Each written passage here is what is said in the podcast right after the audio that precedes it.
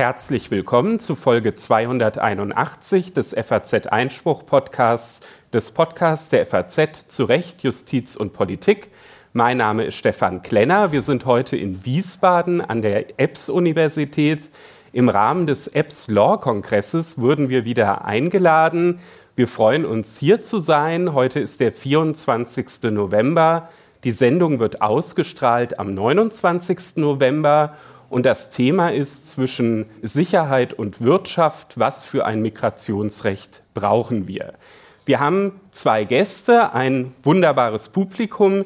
Ich begrüße einmal Frau Professor Pauline Entres de Oliveira. Sie ist Professorin für Recht und Migration an der Humboldt-Universität Berlin. Herzlich willkommen, Frau Professor Entres de Oliveira. Vielen Dank. Und ich begrüße Herrn Professor Keil Heilbronner. Er ist Gründer des Forschungszentrums für Ausländer- und Asylrecht an der Universität Konstanz. Herzlich willkommen, Herr Professor Heilbronner. Ja, das Migrationsrecht ähm, deckt ja ganz unterschiedliche Rechtsmaterien ab. Man hat es schon ein bisschen gemerkt, auch an Ihren Titeln, ähm, Ausländer- und Asylrecht, ähm, Recht und Migration, also ganz unterschiedliche Bereiche. Wir werden heute vor allem drei Bereiche ansprechen. Einmal natürlich das Thema äh, Asylrecht, dann das Thema äh, Fachkräfteeinwanderung und auch das Thema Staatsbürgerschaftsrecht. Mich würde aber ganz allgemein interessieren, wenn man das Migrationsrecht so als Ganzes diskutiert, äh, Frau Professor Entres de Oliveira. Ähm, was würden Sie sagen, sollte die prägende Komponente sein? Eher Sicherheitsbelange, eher Wirtschaftsbelange oder humanitäre Belange? Da äh, gebe ich die typische Juristin-Antwort. Es kommt drauf an. Das Migrationsrecht ist, wie Sie gesagt haben, ja ein Bereich, der ganz viele Lebenssachverhalte, politische und rechtliche Fragen abdeckt. Und da ist es nach meiner Ansicht ganz wichtig zu unterscheiden, ob wir über Zwangsmigration sprechen oder über freiwillige Migration. Und je nachdem, über welchen dieser beiden Bereiche wir sprechen, sind auch ganz andere rechtliche Maßstäbe anzuwenden. Ähm, wir haben bei Zwangsmigration eine ganz andere Ausgangslage der Personen, über die wir sprechen, und auch eine andere Art der staatlichen Verantwortung und äh, auch der staatlichen Spielräume. Genau, und deswegen ist die Antwort, es kommt darauf an, über welchen Bereich wir da konkret sprechen. Erklären Sie mir kurz, was meinen Sie mit Zwangsmigration? Genau, mit Zwangsmigration meine ich, wenn Menschen sich nicht freiwillig auf den Weg machen. Also wenn sie aufgrund von Krieg, von Folter, von Verfolgung, von individueller Bedrohung sich auf den Weg machen müssen, woanders Schutz zu suchen, in einem anderen Staat eben dann ein neues Zuhause zu finden, eben Schutz zu suchen, temporär oder dauerhaft. Also eben, sie haben nicht freiwillig die Entscheidung getroffen, ich möchte in einem anderen Land studieren, ich möchte in einem anderen Land arbeiten und dazu versuchen einzuwandern in das Land, sondern ich muss mein Heimatland verlassen, irgendwie aus dem Land rauskommen, irgendwo anders reinkommen. Ähm, um es konkret zu machen, zum Beispiel ein syrischer Flüchtling, der von Österreich ja. nach Deutschland kommt, ist das ein Zwangsmigrant oder nicht? Das kommt auch drauf an. Also Sie sprechen jetzt eine Konstellation an, in der wir in der EU sind. In der EU haben wir ein Zuständigkeitssystem für die Verteilung der Zuständigkeit für die Asylanträge. Das Dublin-System, so heißt es und wird von der Dublin-3-Verordnung geregelt. Das heißt, in der EU haben wir eigentlich die Situation, dass erstmal Asylsuchende in dem Land einen Schutzantrag stellen sollten, in dem die Dublin-Verordnung die Zuschreibung festschreibt. Das ist ganz häufig das Land der ersten Einreise, muss aber nicht sein. Die Dublin-Verordnung hat eine Reihe an Kriterien. Und es gibt auch eine Reihe an Ausnahmekriterien. Und da können auch humanitäre Gründe eine Erwägung spielen. Wir nehmen das Beispiel Griechenland. Menschen, die da ankommen, sind häufig in einer derart humanitär schwierigen Situation, dass sie weiter wandern und dann hier zum Beispiel in Deutschland den Asylantrag stellen. Und Deutschland kann diese Menschen dann tatsächlich nicht einfach nach Griechenland zurückschicken, ohne zu schauen, ähm, was dann mit ihren Menschenrechten dort wäre, weil dort die menschenrechtliche Aufnahmesituation eben nicht, vielfach nicht den Standards entspricht, die dann eine Überstellung im Rahmen dieser Zuständigkeitsregelung rechtfertigen würde. Das heißt, auch da kommt es wieder drauf an, auf den individuellen Sachverhalt, aber ganz grundsätzlich ist die Situation hier in der EU nochmal eine andere, als wenn wir über Zwangsmigration von außerhalb der EU sprechen. Herr Professor Heilbronner, das ist ja jetzt schon ein ganz konkretes Beispiel, wo wir sind. Wir haben also unseren syrischen Flüchtling, der ist über Griechenland nach Österreich gekommen und äh, kommt dann jetzt hier nach Deutschland.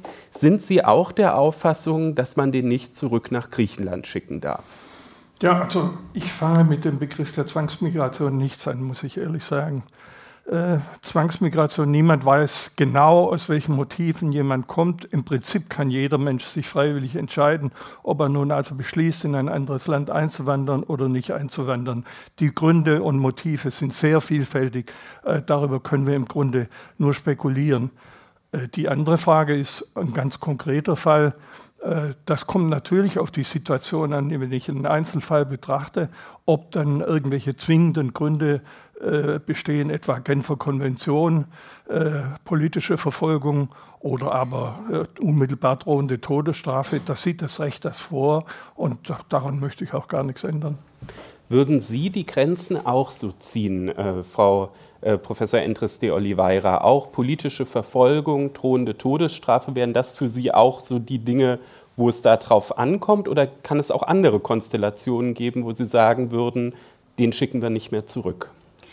Ähm, also die Grenzen die ziehe, ich, nicht ich, die zieht ja das Recht. Da gibt es ja ganz konkrete Vorgaben aus den Menschenrechten, aus der Genfer Flüchtlingskonvention, die Herr Heilbronner jetzt gerade schon erwähnt hat. Wir haben ein ganz, ganz wichtiges Gebot, was sowohl in der Genfer Flüchtlingskonvention enthalten ist, als auch in zahlreichen anderen Menschenrechtsdokumenten, zum Beispiel in der Europäischen Menschenrechtskonvention in der Grundrechtecharta der Europäischen Union. Das ist das Gebot der Nichtzurückweisung einer Person in ein Land, in der ihr Verfolgung, in der ihr schwerwiegende Menschenrechtsverletzungen drohen, das Non-Refoulement-Gebot. Und das ist eben vielfach rechtlich verankert. Daran sind Deutschland und die EU und die europäischen äh, Staaten gebunden. Und daraus ergeben sich ganz klare rechtliche Maßstäbe, die dann eben bei Überstellungen, bei Abschiebungen auch gelten. Das heißt, ähm, das entscheide nicht ich, sondern das ist ganz klar nach rechtlichen Maßstäben zu regeln. Völlig richtig. Es ist aber natürlich so, dass es über diese Auslegung der rechtlichen Maßstäbe auch unterschiedliche Ansichten gibt. Ähm, Herr Professor Heilbronner, Sie haben vor einiger Zeit in der ähm, FAZ geschrieben, dass Sie dem Europäischen Gerichtshof für Menschenrechte vorwerfen, dass er dieses äh, Non-Refoulement äh, Gebot, was ähm, äh, eben ja auch äh, Frau Entres de Oliveira erklärt hat, äh, dass er das Schritt für Schritt ähm, ausgeweitet habe, quasi für ein, zu einem Recht auf Einreise. Was haben Sie damit gemeint? Ja, meiner Auffassung nach ist das zentrale Problem eigentlich gar nicht, dass es bestimmte Refoulementverbote gibt, sondern das Problem ist, wie werden diese Refoulementverbote ausgelegt, Weniger ist das Problem bei der Genfer Konvention. Da haben wir relativ, äh, relativ deutlich bestimmbare Kriterien, auch auslegungsfähig.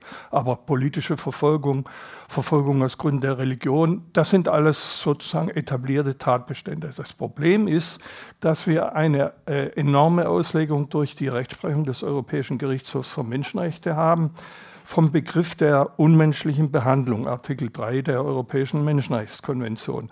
Das ist schrittweise immer weiter ausgelegt worden. Das war ursprünglich, wenn man die Geschichte etwas äh, sich genauer anschaut, äh, ist es ja, äh, Artikel 3 verbietet Folter und unmenschliche Behandlung.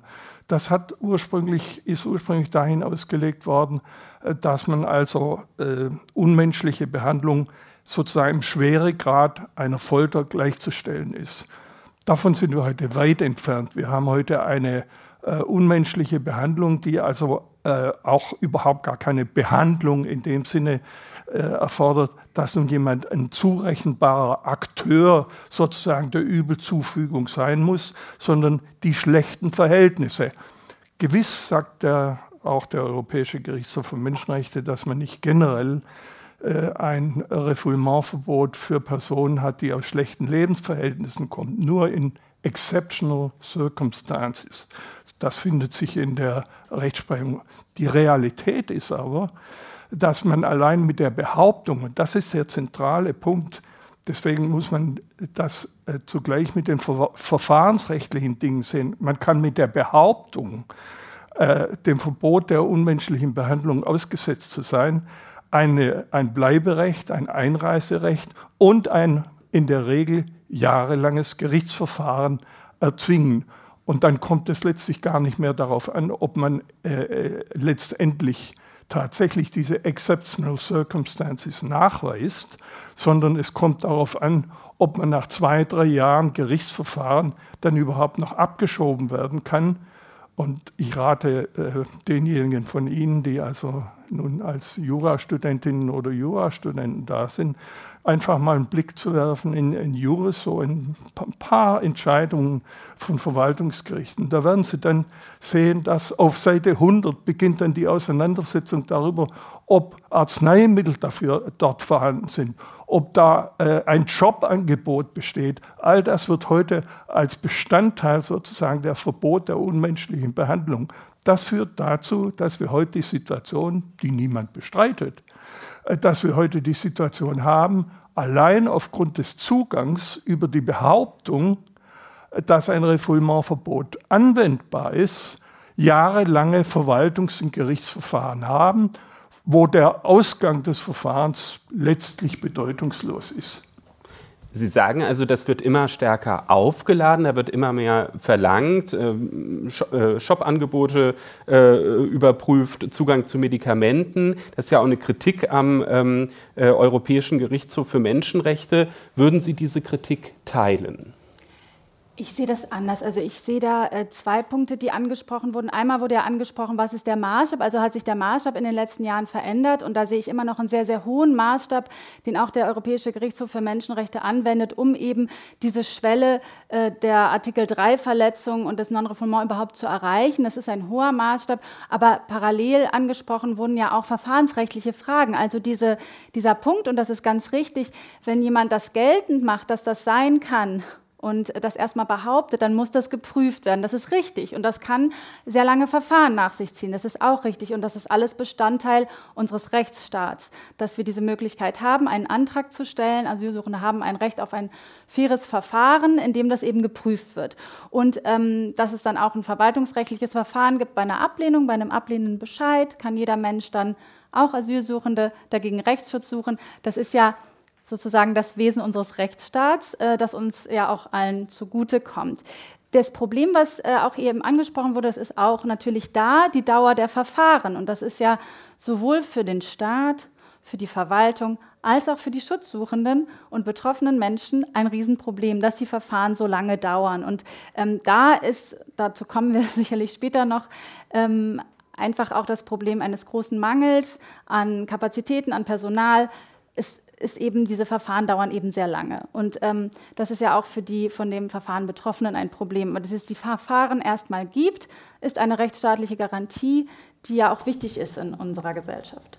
Jetzt haben ja die äh, EU-Innenminister die Idee, künftig diese Verfahren teilweise schon an den EU-Außengrenzen durchzuführen und äh, bei bestimmten Herkunftsländern, wo ähm, ein Schutzanspruch sehr unwahrscheinlich ist, äh, da ein sogenanntes Schnellverfahren durchzuführen. Teilweise ist die Rede von fünf bis zehn Tagen, die da geplant sind. Ist das Ihrer Ansicht nach noch mit dem ähm, Recht auf ein faires Verfahren vereinbar? Also erstmal ist natürlich so, dass die Dauer, wenn jetzt Verfahren sehr, sehr schnell sind, dass es natürlich dann auf Kosten von einer gründlichen Prüfung gehen kann. Grundsätzlich ist, sind aber schnelle Verfahren im Sinne aller Beteiligten. Ne? Dass schnell festgestellt wird, ob eine Person Schutzanspruch hat, ob sie besondere Bedarfe hat, ob sie dann wenn es ein Grenzverfahren wäre, weiterreisen kann, ist sehr, sehr wichtig. Das Problem an dieser ähm, Idee, die Sie gerade angesprochen haben im Rahmen der Reformvorschläge für das gemeinsame europäische Asylsystem, dieser Grenzverfahren, ist meines Erachtens ähm, vor allem auch ähm, dann die Frage nach den wirklich tatsächlichen Bedingungen, unter denen diese Verfahren dann geführt werden. Ähm, nicht nur die Menschen, die Sie jetzt angesprochen haben, mit einer bestimmten Schutzquote, sondern zahlreiche andere Fallgruppen sollen unter diese Grenzverfahren dann fallen. Das heißt, die Grenzverfahren, die jetzt noch eher die Ausnahme sind, sollen massiv ausgeweitet werden. Die Grenzverfahren bedeuten, dass die Menschen während der Verfahren in diesen Grenzaufnahmelagern bleiben müssen, die auch noch nicht, die gibt es so noch nicht in der Masse, wie sie sie dann geben müsste, und nicht weiterreisen dürfen. Das heißt, sie werden de facto an der Weiterreise, gehinder, äh, ähm, äh, an der Weiterreise gehindert und das kann Zustände der de facto Inhaftierung zur Folge haben und davon wären auch zum Beispiel Familien mit Kindern betroffen und die, dass die Verfahren in echt dann so schnell gehen, das ist nicht so wahrscheinlich wenn wir uns die Kapazitätsengpässe angucken, die jetzt schon da sind. Das heißt, die Menschen werden wahrscheinlich sehr lange in diesen haftähnlichen oder de facto Haftzuständen festgehalten werden. Und das ist ein großes Problem dieser Grenzverfahren-Idee, dass es sich in der Praxis als nicht ähm, menschenrechtlich durchführbar darstellt. Herr Professor Heilbronner, sind Sie auch der Auffassung, dass solche Grenzverfahren menschenrechtlich nicht durchführbar sind in der Praxis?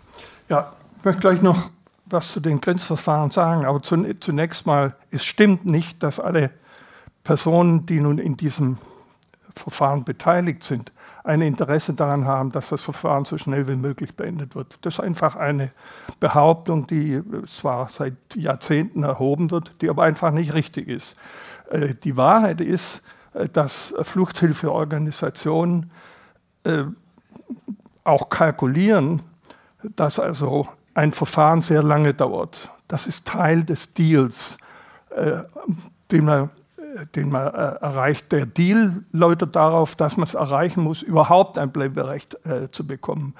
Anders ist es gar nicht erklärbar, dass wir weit über 50 Prozent ohne, ohne Dokumente haben, die einreisen. Also es werden sehr viele das ist sozusagen der Normalfall, Dokumente wegzuwerfen. Das bedeutet zunächst mal schon eine enorme Verzögerung des Verfahrens, bis man Identitätsfeststellungen und sowas hat. Also das verzögert das Verfahren ganz enorm. Das ist also schon eine Widerlegung sozusagen der These, dass nun äh, ein großes Interesse daran bestünde, schnell festzustellen, ob man nun Genfer Konventionsgründe oder Gründe nach Artikel 3 der, äh, der EMRK hat.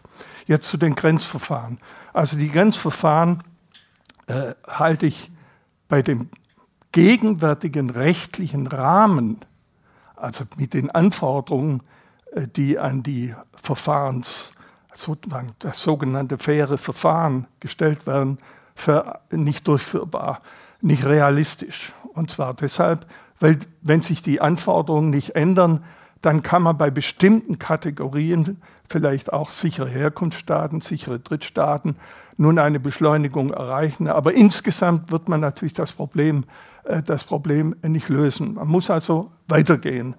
Grenzverfahren halte ich für sinnvoll. Ich halte sie insofern für sinnvoll, als man gleichzeitig die rechtlichen Rahmenbedingungen so ändert, dass man tatsächlich in sehr viel kürzerer Zeit eine Unterscheidung hat zwischen Personen, die aus zwingenden rechtlichen Gründen eine, äh, äh, dem Refoulementverbot unterliegen, also nicht zurückgewiesen werden können. Äh, und da mh, hm, bin ich der Meinung, äh, dass das durchaus möglich wäre. Auch da ein kurzer Blick vielleicht in die Vergangenheit. Also für Jahrzehnte, gut, da hatten wir weniger, äh, weniger äh, Bewerber auch aber die Genfer Konvention hat überhaupt gar keine Regeln über Verfahren äh, enthalten. Es gibt keine Verfahrensvorschriften in der Genfer Konvention. Also äh, äh, man hat jahrzehntelang auch mit reinen Verwaltungsverfahren ohne gerichtlichen Rechtsschutz operiert. Da hat niemand äh, behauptet, es sei ein Verstoß gegen die Genfer, äh, die Genfer Konvention. Also woher kommt eigentlich die Idee, dass das nun alles mit einem mit einem umfangreichen Verwaltungsverfahren, wo nun bis in die letzten Details aufgeklärt werden muss, und einem umfangreichen Gerichtsverfahren, das hat sich erst später auf der Rechtsprechung, ist Richterrecht.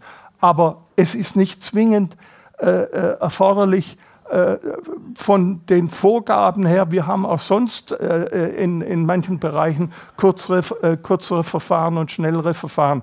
Fazit, ich meine, dass es durchaus möglich wäre, mithilfe von solchen Instrumenten, übrigens noch in wesentlich kürzerer Zeit. Also einmal das Instrument der sicheren Herkunftsstaaten, das ich deutlich ausbauen würde, äh, und zwar auch ausbauen würde in der Richtung, dass man neben den sicheren Herkunftsstaaten das auch präzisieren kann, also in relativ kurzen Abständen auch sagen kann, zum Beispiel die und die Kategorie von Personen, die ist sicher. Und äh, nehmen wir als Beispiel mal aus der Praxis vom Asylrecht. äh, äh, Männer aus Eritrea, junge Männer aus Eritrea, äh, die zum Wehrdienst herangezogen werden. Das sind Verfahren, die sich tausendfach wiederholen. Jedes Mal wird erneut geprüft. Da könnte man durchaus, am besten natürlich EU-einheitlich, festlegen, nein, ist kein Grund, der also nun zur Genfer Konvention, da brauche ich doch keine 14 Tage dazu.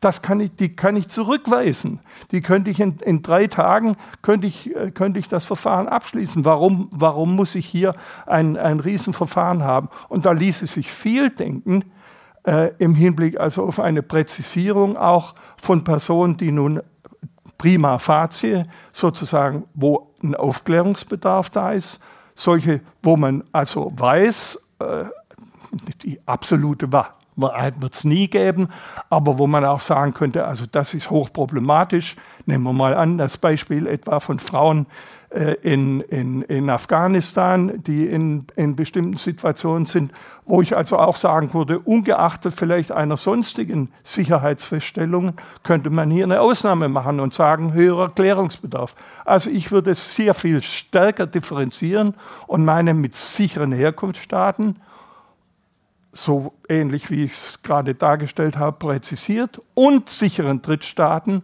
Aber sichere Drittstaaten, das muss äh, auch äh, äh, definiert werden. Und äh, da sind die Anforderungen auch viel zu hoch an die Sicherheit von, von Drittstaaten dem gegenwärtigen Recht. Zum Beispiel wird gegenwärtig verlangt, dass man eine Verbindung haben muss mit dem sicheren Drittstaat ist nirgendwo in der Genfer Konvention freie Erfindung des EU-Gesetzgebers. Okay, das äh, ist ja jetzt ein, also, ein konkreter Vorschlag. Dann versuche ich mal auf den konkreten Vorschlag äh, äh, einzugehen, äh, Frau ähm, Entriste Oliveira. Also Herr Professor Heilbronner sagt, man ähm, bildet diese Gruppen. Wir haben da einmal die äh, Männer aus Eritrea, die äh, Angst vor dem Wehrdienst haben. Dann haben wir die Frauen aus Afghanistan, die Angst vor der Taliban haben. Ähm, und wir, wir bilden so Gruppen und lösen das dann quasi quasi auf diesen Weg. Ist das ein Vorschlag, der Sie überzeugt? Also das ist ein Vorschlag, der schwer umzusetzen ist ähm, im Hinblick auf das Verfahren, wie wir es aktuell haben und die Verfahrensrechte. Diese Gruppen und Kategorien, Fallgruppen können schon durchaus eine Rolle spielen bei den Entscheidungen der, ähm, in Deutschland wäre es das Bundesamt für Migration und Flüchtlinge, die über die Asylverfahren entscheiden. Aber ich möchte gerne einmal zwei Sachen sagen die, zu den Verfahrensrechten, woraus sich das ergibt. Das ist äh, nicht einfach Rechtsprechung oder Staatenpraxis. Verfahrensrechte ergeben sich aus Menschenrechten, aus der Europäischen äh, Grundrechtecharta, aus der Europäischen Menschenrechtskonvention. Da sind einige Verfahrensrechte mit normiert. Und das ist auch ein schönes Beispiel dafür, dass die Genfer Flüchtlingskonvention von 51 mit, mit der Zeit durch die Menschenrechte, die sich dann auch parallel entwickelt haben, ergänzt wurden. Und wir sprechen ja die ganze Zeit zum Beispiel über Artikel 3 EMRK. Das ist ähm, ja ein Menschenrecht, das jetzt nicht spezifisch für Geflüchtete äh, nur Anwendung findet. Eine ganz wichtige Entscheidung äh, zu Artikel 3 MRK betraf zum Beispiel einen, einen Deutschen, der eben, dem eben die Todesstrafe drohte in den USA und der deshalb ähm, gegen diese Überstellung vorgegangen ist. Das heißt, wir haben da eine wichtige Komplementarität der Menschenrechte zum Flüchtlingsrecht und daraus ergeben sich durchaus auch dann ähm, zwingende verfahrensrechtliche Vorgaben. Und wenn wir jetzt darüber reden, dass es verschiedene Gruppen gibt, Heilbronner hatte ja gerade auch schon erwähnt, dass nicht jeder Mensch im Asylverfahren diesen Genfer Flüchtlingskonventionsstatus bekommt. Das stimmt natürlich auch. Das ähm, werden verschiedene Schutzstatus geprüft. Es gibt nicht diesen einen Asylstatus. Ja? Also das BAMF prüft vier verschiedene Schutzformen, darunter eben das äh, Genfer Recht, Genfer Flüchtlingskonventionsrecht, aber auch den subsidiären Schutz nach der europäischen Qualifikationsrichtlinie, nationale Abschiebungsverbote und auch das deutsche Asyl nach dem Grundgesetz. Und je nachdem, ähm, was für individuelle Voraussetzungen bei der Person vorliegen, und jede Person hat nun mal das Recht auf ein individuelles Verfahren, auch die Menschen, die aus sicheren Herkunftsstaaten kommen, ähm, ergeben sich eben dann unterschiedliche Entscheidungen im Hinblick auf diese Personen. Aber es gibt natürlich Unterscheidungen, die wir jetzt schon gehört haben, Stichwort sichere Herkunftsstaaten, sichere Drittstaaten, wo Kategorien jetzt auch schon gebildet werden. Für die individuelle Antragsprüfung ändert es aber nichts. Jeder Antrag muss individuell geprüft werden, auch der von Personen aus sicheren Herkunftsstaaten. Und vielleicht kommen wir jetzt eh dazu, zu den sicheren Drittstaaten zu sprechen. Das ist ein Konzept, das rechtlich hochproblematisch ist, aufgrund verschiedener Punkte. Einmal bedarf es einer Verbindung, um eine Person wieder in einen sicheren Drittstaat zu schicken. Sicherer Drittstaat bedeutet, die Person ist da irgendwie durchgereist oder hat eben auf jeden Fall, ist es nicht der Herkunftsstaat. ähm, und auch welches Schutzniveau muss gelten, um eine Person in diesen Staat zurück zu überstellen, nachdem sie schon hier angekommen ist und um Asyl nachgesucht hat. Und diese sichere Drittstaatenregelung, die kommt immer dann zur Anwendung, wenn ähm, der Antrag wird dann als unzulässig abgelehnt. Das bedeutet, dass nicht geschaut wird, ob eine Person Schutz braucht, ob sie jetzt als Wehrdienstverweigerer, und da gibt es durchaus auch ähm, Anerkennung von Wehrdienstverweigerung je nach Fall, ähm, Schutz braucht oder nicht, sondern da wird einfach nur geguckt, wo ist sie langgereist und müssen wir das hier machen? Können wir unsere völkerrechtliche Verantwortung wieder abgeben? Darum geht es. Ne? Wir prüfen den Antrag nicht inhaltlich. Und da sind dann schon auch nach dem Völkerrecht hohe Anforderungen daran, wann man eine Person zurückschicken kann, weil eben einmal die völkerrechtliche Verpflichtung schon entstanden ist an dem Punkt, als die Person eben hier angekommen ist und in der EU um Schutz gesucht hat. In der Praxis scheitern aber viele von diesen Ideen, Menschen wieder zurück in die Drittstaaten zu schicken, gar nicht daran, dass man nicht das rechtlich regeln könnte, sondern dass die Drittstaaten gar nicht wieder aufnehmen. Also die Rücküberstellungen funktionieren einfach nicht. Das heißt, es ist dann halt die Frage, ob man und das betrifft ganz viele Bereiche ähm, in, bei der Asyl, bei den migrationspolitischen Ideen, ob man Dinge vorschlägt, Gesetzesänderungen vorschlägt, die in der Praxis nicht äh, zu einer Änderung führen würden, die nicht durchführbar sind weil das nicht funktioniert mit den Drittstaaten und das ja tatsächlich ein Problem ist, was irgendwie auch ganz Europa umtreibt, gibt es ja verschiedene ähm, Ansätze, die jetzt auch ähm, in, in ganz Europa diskutiert werden. Schauen wir nach Italien. Da möchte die Ministerpräsidentin künftig das komplette Verfahren in einem Asylzentrum in Albanien durchführen. Herr Professor Heilbronner, Sie haben eben auch die Probleme dargelegt. Ich, ich, würde auch sagen, dass sie sich in der Problembeschreibung ja gar nicht so, so uneinig sind, in der rechtlichen äh, Bewertung durchaus. Ähm, aber bei, ähm, äh, bei der Problembeschreibung sind sie sich relativ einig. Meine Frage wäre, ähm, wie ist es denn dann ähm, mit dieser Albanien-Lösung? Wäre das jetzt auch ähm, eine, ein Weg für Deutschland? Soll Olaf Scholz auch nach Albanien fahren? Uganda. Äh, Sie sind für Ruanda. Okay.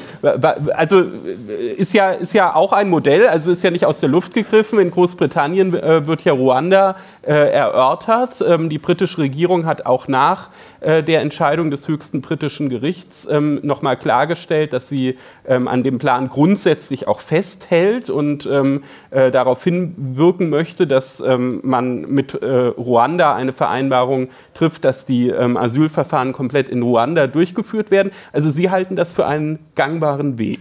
Nur zu klarstellen, mein Einwurf Ruanda war ironisch gemeint. Ja gut, dann können ich halte nichts und auch gar nichts von der Idee, äh, sozusagen Asylverfahren in, in, in, in afrikanische Länder oder, oder auch anderswo. Aber dahinter steckt ein rechtlicher, ein, ein, eine vorausgesetzte rechtliche Fehleinschätzung. Äh, Sie haben erwähnt, Deutschland kommt seiner völkerrechtlichen Verantwortung nicht nach. Äh, das ist etwas, was man äh, äh, wo man äh, sozusagen schon unterstellt, was man eigentlich gerne beweisen möchte. Typische juristische Technik. Denn es gibt diese völkerrechtliche Verantwortung gar nicht. Die Genfer Konvention enthält kein Recht auf Zugang zum Asyl. Die Genfer Konvention enthält kein individuelles Asylrecht. Das Asylrecht ist erst reingekommen in dem Sinne, dass man einen Anspruch auf Zugang zu einem Asylverfahren hat im europäischen Unionsrecht im, im Unionsrecht. Das ist abänderbar, ebenso wie der subsidiäre Schutz. Also dazu muss ich schon auch was sagen. Wenn man mit dem subsidiären Schutz argumentiert, der heute übrigens, wenn Sie die Statistik vom neueste Statistik vom Bundesamt für Migration und Flüchtlinge sich mal anschauen, online jeden Monat erreichbar. Die subsidiäre Schutz nimmt inzwischen doppelt so viel auf, äh, doppelt so viel äh, Antragsteller als äh, Genfer Konventionsflüchtlinge. Subsidiärer Schutz ist nach Unionsrecht insbesondere auch Personen, die also nun in Situationen eines bewaffneten Konflikts willkürlicher Gewalt ausgesetzt sind. Wir haben, äh, deswegen stehen auch ganz oben auf der Liste Syrer und äh, Afghanen. Ich war vor kurzem in, mit der Konrad-Adenauer-Stiftung in der Osttürkei auf einem relativ kleinen Raum sind da anderthalb Millionen Syrer.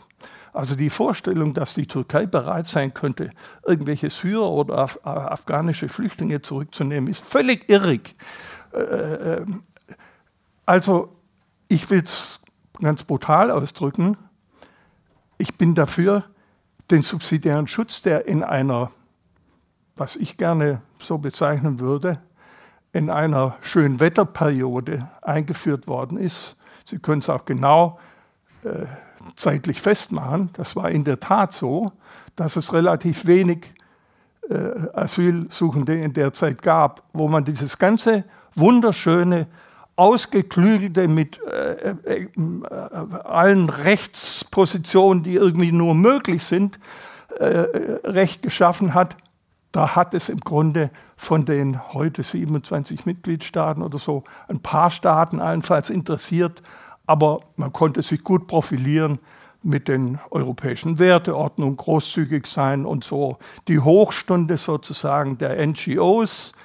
Und da mit diesem Recht kommen wir heute nicht mehr weiter. Mit anderen Worten, wir müssen über den rechtlichen Rahmen reden. Es wird nicht ausreichen, ein paar kleine Stellschrauben zu drehen, sondern wir müssen sozusagen auf Ur, den Ursprung des internationalen Flüchtlingsschutzes zurück. Der Ursprung des internationalen Flüchtlingsschutzes liegt ganz klar bei der Genfer Konvention.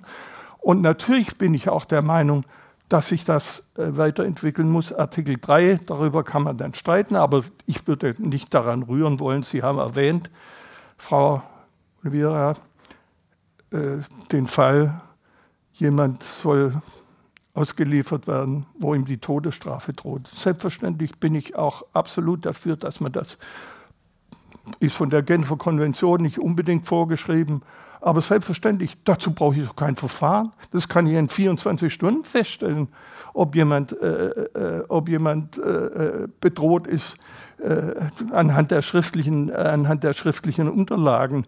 Also das alles ist meiner Meinung nach auch der Fall der, der drohenden Todesstrafe im Iran. Da hat man in aller Regel äh, Unterlagen, man hat schriftliche Unterlagen, man hat, man hat Beweise dafür. Da brauche ich kein Verfahren, das also ein Jahr lang, äh, jahrelang dauert in, in Deutschland. Die jahrelangen Verfahren sind immer die Verfahren, und da beißt sich sozusagen ein bisschen die Katze in den Schwanz.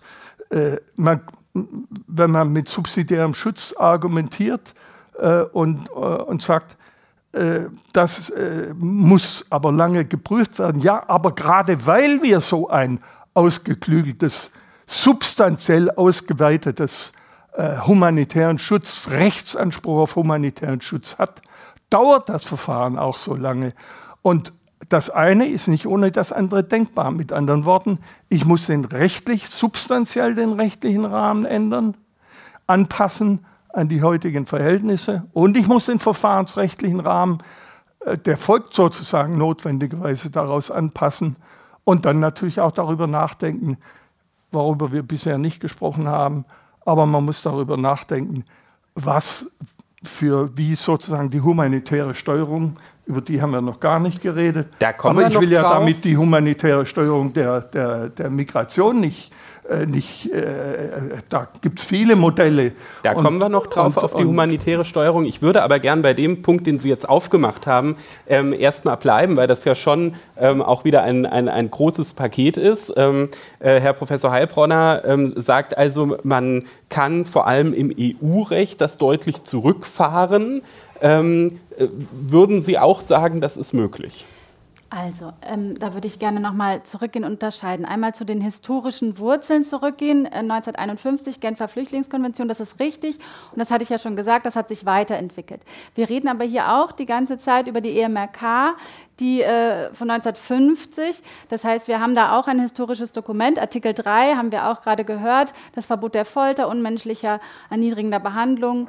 Ähm, kein Mensch soll der Todesstrafe ausgesetzt werden. Und da möchte ich ganz kurz klarstellen, dass der subsidiäre Schutz, das klang nämlich jetzt so, als wäre das eine ganz erhebliche Ausweitung oder was ganz anderes, sich ganz maßgeblich darauf stützt. Also wenn wir ähm, das ist zwar ein, ein Schutzstatus, der aus dem gemeinsamen europäischen Asylsystem sich entwickelt hat und das ist tatsächlich hauptsächlich sekundärrechtlich, so sagt man das, geregelt, über Richtlinien, über Verordnungen, aber das fußt wiederum auf dem Primärrecht, also den diesen, den, den Fundamenten, an denen wir nicht so leicht rütteln können, an denen jetzt auch nicht einfach Reformen äh, so einfach ähm, gemacht werden können. Und wenn wir da lesen, was der subsidiäre Schutzstatus beinhaltet, dann ist das, ähm, dann sehen wir das reflektiert. Artikel 3 MRK, Artikel 4 der Europäischen Grundrechtecharta. Das heißt, haben wir einfach einen menschenrechtlichen Schutz, einen menschenrechtlichen Schutzstatus, der sich aus zwingenden Menschenrechten ergibt, die eben auch Teil des EU-Primärrechts sind und nicht nur sekundärrechtlich. Also die können nicht einfach so weggeändert werden.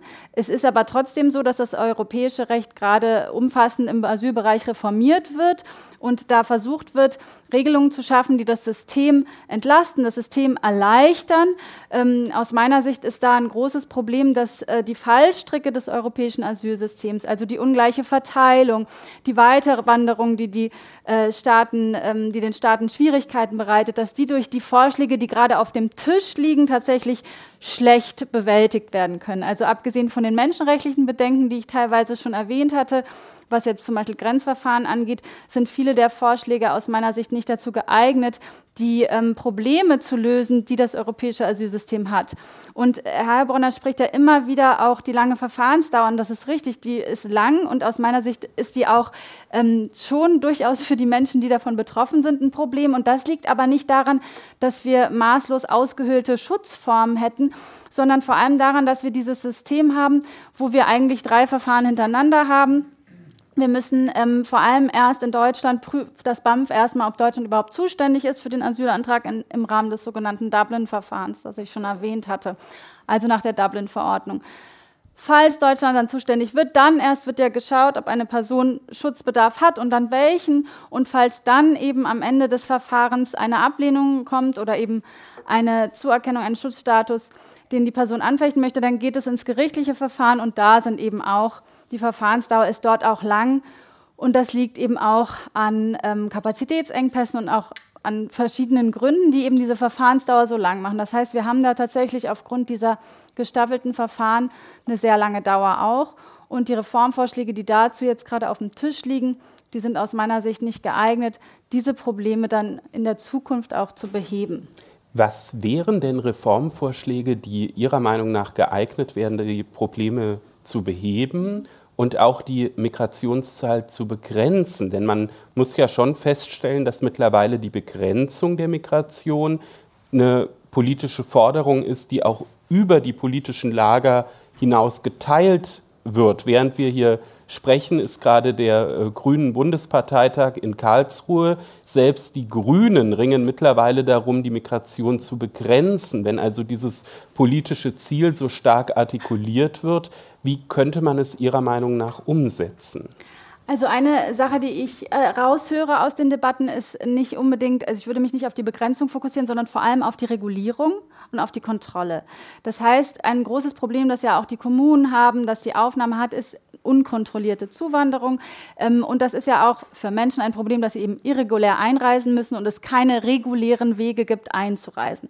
Das heißt, aus meiner Sicht ist ein ganz zentrales Element, die Regularisierung, das heißt die Erweiterung und Schaffung legaler Einreisemöglichkeiten, die eine echte Alternative bieten zu dem System gerade, bei dem Menschen eben auf irregulärem Weg, aus welchen Gründen auch immer, in die EU einreisen und dann in diesem Verteilmechanismus landen und die Aufnahmesysteme überfordert sind, nicht vorbereitet sind. Und da gibt es zahlreiche Vorschläge und auch zahlreiche Beispiele, die eben aber so nicht sehr umfassend angewendet werden. Wir haben für und auch wieder da für die beiden verschiedenen Arten der Migration, die ich am Anfang erwähnte. Es gibt Regularisierungsmöglichkeiten für Menschen, die eben über Erwerbstät zu Erwerbstätigkeitszwecken kommen wollen oder zu ähm, Zwecken des Studiums, Familienzusammenführung und dann eben aber auch zahlreiche Möglichkeiten, wie Menschen, die Schutz brauchen, die einen Schutzbedarf haben, legal einreisen könnten über zum Beispiel Resettlement, das ist das Neuansiedlungsprogramm vom UNHCR,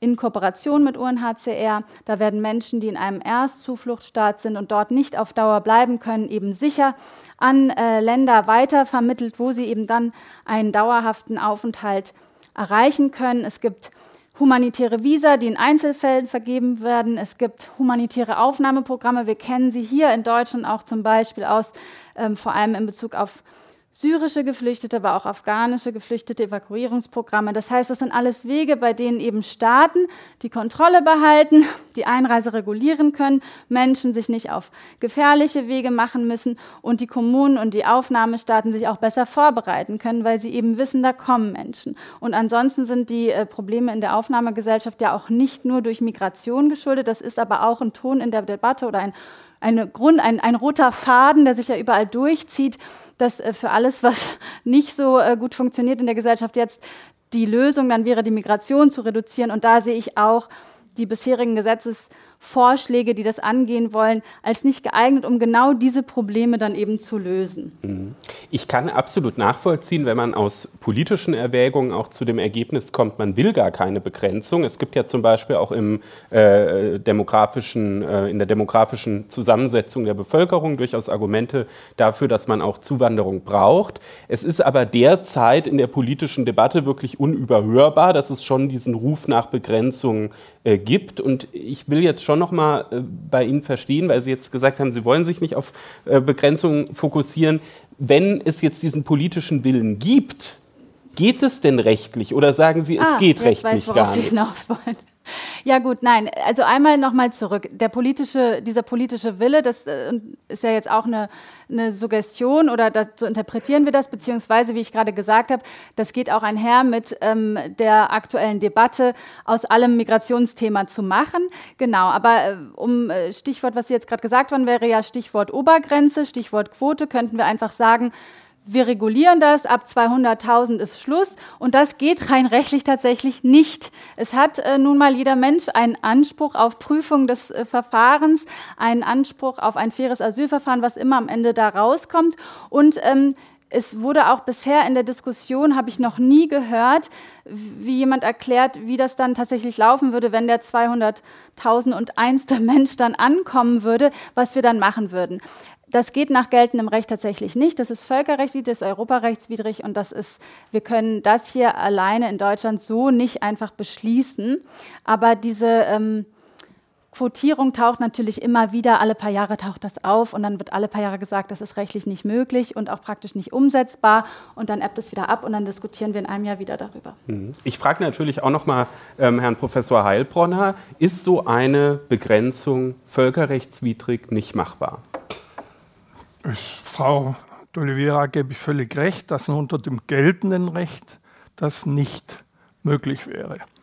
Äh, aber es ist natürlich eine ganz andere Frage, äh, ob ich äh, das Recht dahin ändern könnte, äh, dass ich also nun eine stärkere Unterscheidung habe zwischen Personen, die unter das Refoulementverbot, ich, es gibt der Anspruch auf Asyl ist völkerrechtlich nicht garantiert.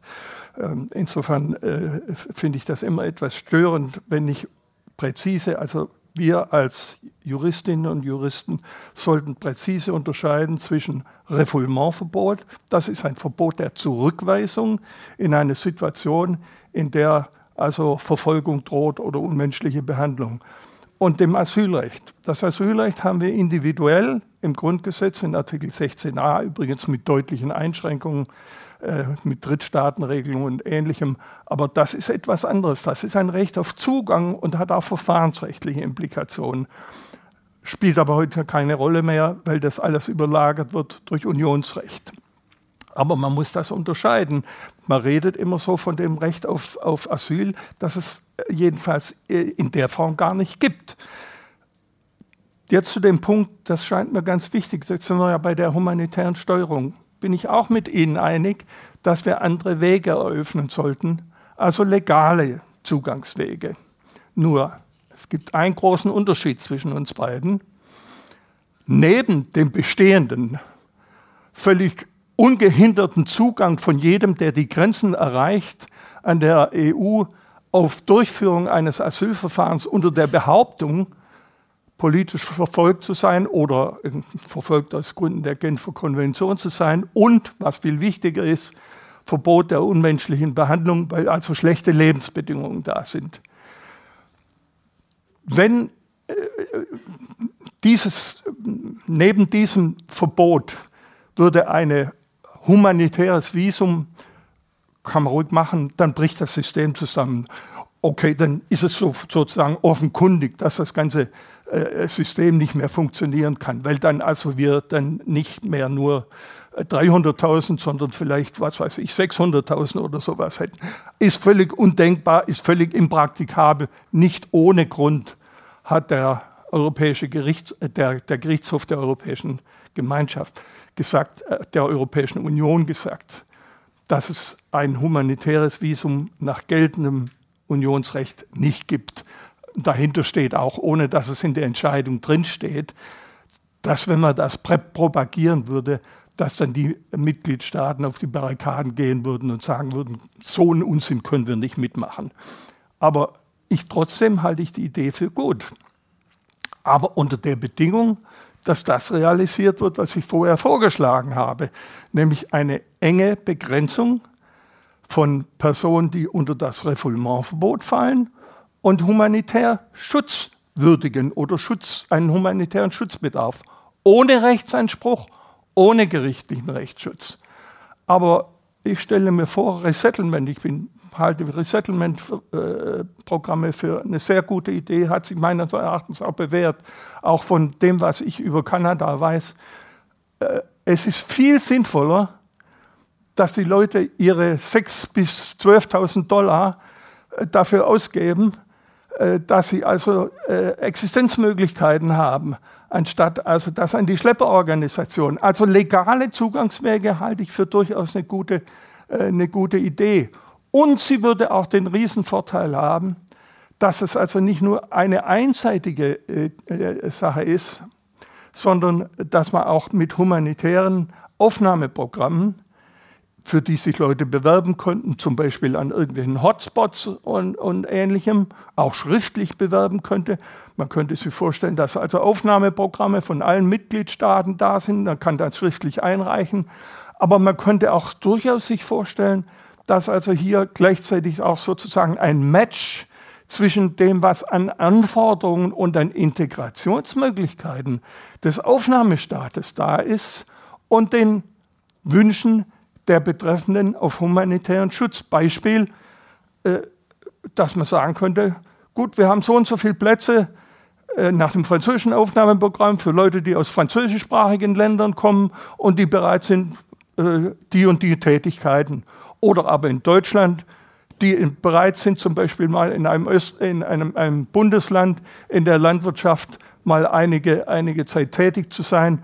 Dann würden die aber auch eine Einreiseerlaubnis bekommen, für einen konkreten, kein humanitäres Visum, wo man also nun rumreisen kann in der EU und sich überall bewerben kann, irregulär weiterwandern kann, sondern wo man eine Einreiseerlaubnis bekommt an einem bestimmten europäischen Flughafen. Dort wird dann weiter geprüft, wie weiter, ob man eine Aufenthaltserlaubnis und ähnliches bekommt, wo auch Aufnahmemöglichkeiten da sind. Man könnte das kombinieren mit Integrationsmöglichkeiten, ist eine Kita da, sind äh, Wohnmöglichkeiten, Unterbringungsmöglichkeiten, scheint mir alles viel sinnvoller, eine gesteuerte humanitäre Zuwanderung über solche Kanäle zu machen, als über Asylverfahren eine Ressourcenverschwendung in unglaublichem Ausmaß.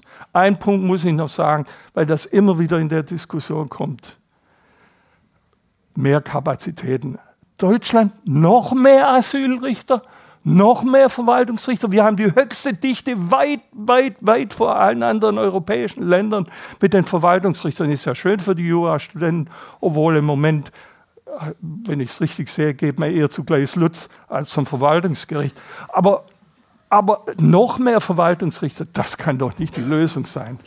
Okay, ich versuche jetzt mal so ein bisschen die völker- und europarechtliche Ebene zu verlassen. Ich glaube, die unterschiedlichen Positionen sind sehr, sehr gut deutlich geworden. Und vielleicht ist diese Überleitung ähm, mit dem Thema Verwaltungsrichter so ein bisschen die Überleitung auf die nationale Ebene. Denn auch da gibt es ja einiges zu beachten. Es gibt die Rechtsprechung des Bundesverfassungsgerichts und ähm, es ist so, dass auch beim Migrationsgipfel Anfang des Monats von Bund und Ländern da ja auch einige Änderungen beschlossen wurden. Ganz konkret geht es darum, ähm, wann abgelehnte Asylbewerber einen Anspruch haben auf das volle Sozialleistungslevel zu kommen.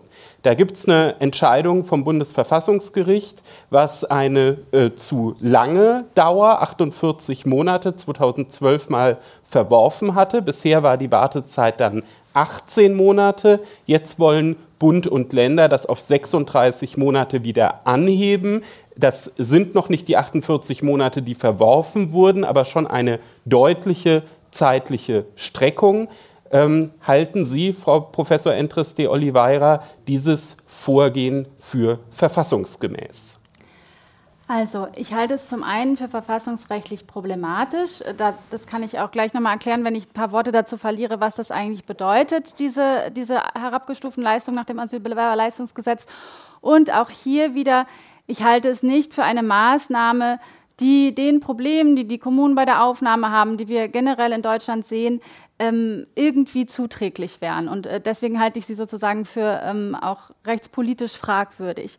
Ähm, recht verfassungsrechtlich fragwürdig halte ich sie für deshalb, weil, das haben Sie eben schon gesagt, es wurde bereits festgestellt, dass eine sehr weite Dauer von 48 Monaten, 36 reicht da schon sehr dran, ähm, verfassungsrechtlich problematisch ist. Und das ist deshalb, weil es handelt sich beim Asylbewerberleistungsgesetz um Leistungen, die nochmal herabgestufter sind als die des Bürgergeldes. Ja? Und auch da haben wir schon Diskussionen darüber, inwiefern das für ein äh, menschenwürdiges, eine menschenwürdige Existenz so in Ordnung ist. Und die Leistungen sind nochmal herabgesetzt. Und das heißt nicht nur, dass die Menschen weniger Geld Geld bekommen monatlich, das sind etwa 400 Euro ähm, pro Person, sondern das heißt vor allem auch, unter das Asylbewerberleistungsgesetz zu fallen, heißt vor allem auch herabgestufte medizinische Leistungen und das bedeutet nur Akutbehandlung. Da haben wir auch in der Vergangenheit jetzt auch medial schon einige Aufruhr gehabt wegen, falsch, ähm, wegen falschen äh, Informationen dazu, was äh, die Rechte sind und äh, die Leistungen sind, die Asylsuchende